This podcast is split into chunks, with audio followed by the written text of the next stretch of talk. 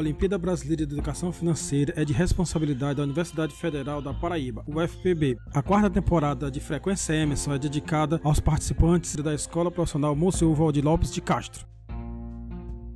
Capital é a quantidade de recurso financeiro disponível ou exigido no ato de uma operação financeira, compra ou aplicação. No caso, se você estiver comprando, você vai pagar, né? Seu capital que você está pagando ou se você estiver aplicando, vai ser o capital que você vai estar investindo. O valor que você vai estar investindo vai ser chamado de capital.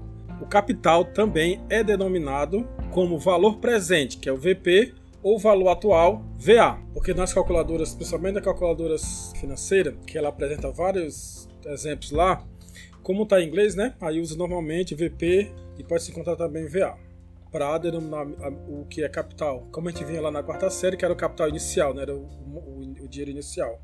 Conceito de juros. Os juros são, os, são as compensações financeiras nas operações realizadas, representando um acréscimo. Pode ser o rendimento de uma aplicação financeira, o valor referente ao atraso de um pagamento de uma prestação ou também uma quantia paga pelo empréstimo de um capital. Então, se a gente tem o capital, que é o valor inicial, e a gente tem um juro, que é o acréscimo em cima desse capital devido à transação financeira, quando a gente junta os dois, nós temos então o montante. É a soma do capital com os juros. O montante também é conhecido como valor futuro.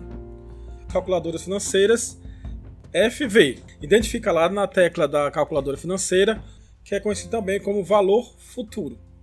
Com esses conceitos básicos, a gente já consegue lembrar ou relembrar do primeira formulazinha que a gente vê lá quando a gente tem o primeiro contato com matemática financeira no primeiro grau ainda, que é a fórmula do juros simples. Só que no tempo lá eu acho que o professor de matemática sempre usava no lugar do n para o período t de tempo. Aí ficava juros é igual a CIT, né? E aqui no nosso caso vai ser juro vai ser igual a C, que é a capital inicial, vezes o I, que é a taxa, vezes o N, que é o período basicamente para se achar o juro. Ah, e outra coisa, no juro simples é sempre calculado em cima do capital inicial, em cima do C. E aí a fórmula é C vezes I vezes N, onde N é o período que lá antigamente era o Tzinho. Vamos ver aqui um exemplo. Maria emprestou 1.500 para pagar após 4 meses, com uma taxa de 2% ao mês, no regime de juros simples. Quanto Maria pagará de juros? Então nós temos aqui, ó, capital C 1.500, a taxa 2%. E aí a gente pode estar tá na forma na forma percentual, para a gente colocar na fórmula dos juros, a gente pode transformar a porcentagem do valor percentual em valor unitário, que basicamente é dividir por 100. Então 2% é a mesma coisa que 0,2 ao mês. O N, que é 4 meses, então é 4, e a gente pega e aplica na, na, na fórmula. Então, se a fórmula é J igual a C vezes I vezes N, então J é, o, é os juros que a gente quer, o C, que é o capital, é 1.500, vezes o 0,02, que é a taxa aí, vezes 4, que é o N, que é o período. Resolvendo a multiplicação, nós vamos ter então que os juros é 120. O montante ou valor futuro. O montante ou valor futuro corresponde então ao capital inicial, né, mais o juro produzido em certo período. Ou seja, que uma das, das características do estudo da matemática financeira é que todos esses cálculos matemáticos estão sempre dentro de um período. Isso, a parte do tempo é muito importante. Então nós temos, se está dizendo aqui, na, ele, ela disse antes, o montante é igual ao capital mais os juros. E a gente já sabe qual é a fórmula dos juros. CI vezes N, onde C é o capital, o I é a taxa e o N é o período. Se a gente então colocar, substituir o J de juros pela sua forma, nós teremos então que, que o montante é igual ao capital inicial mais o capital inicial vezes a taxa vezes o período. Colocando o capital em evidência, nós teremos a segunda fórmula, né? tem a fórmula dos juros e agora nós temos a fórmula do montante C de capital vezes, dentro de parênteses, 1 mais I vezes N, onde o I é a taxa e o N é o período.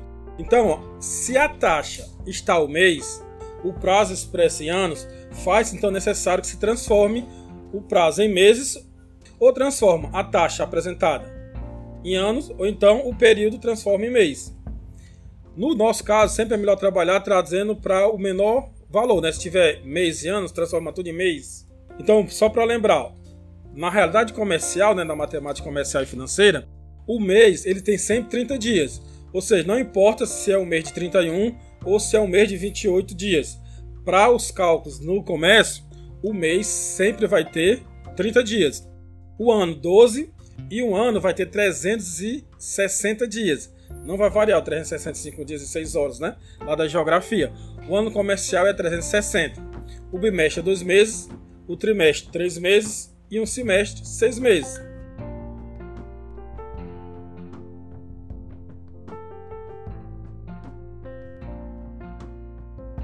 Então, com tudo isso que a gente estudou, a gente reviu, agora a gente pode responder ou comentar, né? A primeira questão de desafio que a gente colocou lá no grupo dos participantes da Olimpíada.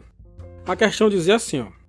Tiago estava interessado em um investimento. Ele então aplicou um capital de R$ 2.200 a uma taxa de 3% ao mês durante 16 meses. Marque a questão que apresenta os juros e o montante desta aplicação, respectivamente. Então a letra A diz assim: ó, juros de R$ 1.056 e montante de R$ 3.250. B. Juros de R$ 1.076 e montante de R$ 3.300. O item C diz que é os juros de R$ 1.056 e o montante de R$ 3.300. No item D, nós temos os juros de R$ 1.070 e o montante de R$ 2.076. No item E, nós temos os juros de 1.800 e um montante de 3.540. Para a solução, como é que a gente vai fazer? Vamos primeiramente identificar o que a questão deu e o que ela está pedindo. Ela está querendo saber os juros e o montante. E ela deu o capital C, que é 2.200, a taxa I, que é de 3% ao mês, e o período N, de 16 meses. Usando, então, primeiramente, a fórmula dos juros, para a gente achar os juros do período, nós temos que a fórmula do juro foi, como a gente acabou de ver, C, que é o capital, I, que é a taxa, vezes N, que é o período, onde a taxa e o período tem que estar com a mesma grandeza, no caso, mês, e está. Então, substituindo na fórmula, juros, ou seja, J é igual a 2.200 vezes 0,03, porque quando a gente aplica na fórmula, a gente transforma a taxa em porcentagem em taxa unitária. Como é que a gente faz isso? Pega a taxa percentual e divide por 100. 3 dividido por 100 é igual a 0,03. Isso tudo vezes 16 meses, que é o período N. Então, multiplicando 2.200 vezes 0,03 vezes 16, nós chegamos aos juros de R$ 1.056. Tranquilo? Para saber o montante, a gente já sabe que o montante é o que? Capital inicial mais os juros. Então, o montante M vai ser igual a 2.200, que é o C, capital, mais 1.056, que é o juro que a gente acabou de achar. Somando, então, 2.200 mais 1.056, nós achamos o montante, que é 3.256. Voltando para os itens, qual é o item que está juros igual a 1.056 e o montante 3.250. Exatamente. Quem marcou a letra A acertou. Então a ideia é que a gente faça esse trabalho desse jeito. Vai ter a próxima questão, vocês tentam e a gente faz esse comentário de novo. E aí, cada dia a gente vai se preparando um pouco mais para o dia 27 de novembro, que é o dia da prova. E até a próxima.